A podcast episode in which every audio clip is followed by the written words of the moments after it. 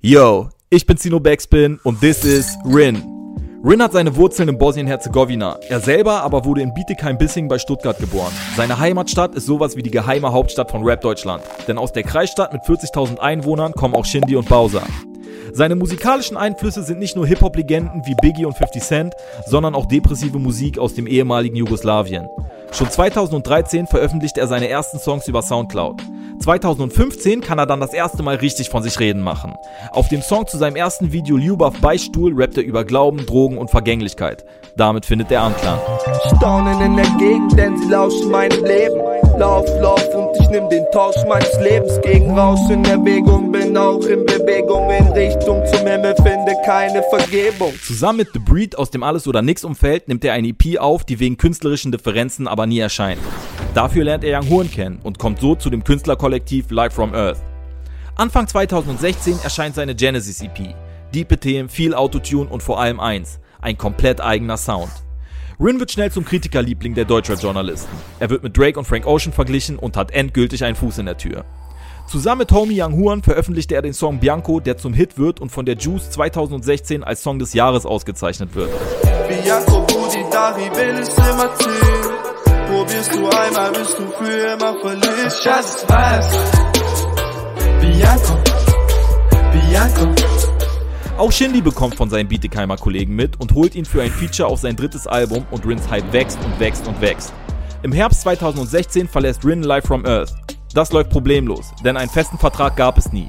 Stattdessen signed er bei dem Label Division. Das Label ist zwar neu, aber der Macher Elvir Omerbegovic hat schon bewiesen, dass er ein Gespür für Künstler hat und weiß, wie man Visionen umsetzen muss. Denn er ist der Macher von Selfmade Records, dem Label, das unter anderem Kollega, Genetik und die 257ers hervorbrachte. Rin droppt Hit nach Hit und kreiert seinen eigenen Sound immer weiter. Es werden Marken gedroppt, den Bros gehuldigt und Shorties besungen. Deutschrap kriegt sein Blackout. Es ist Blackout, Shorty kriegt ein Blackout, Blackout, Blackout, Shorty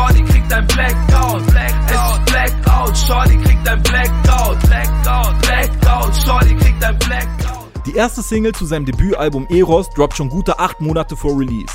So gut wie jede Single wird ein Erfolg.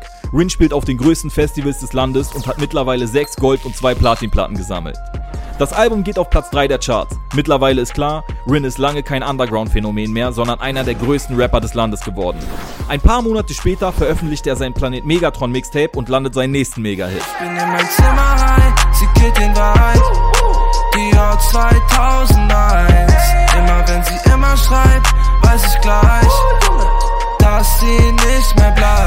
Jetzt wird es Zeit für das nächste Release.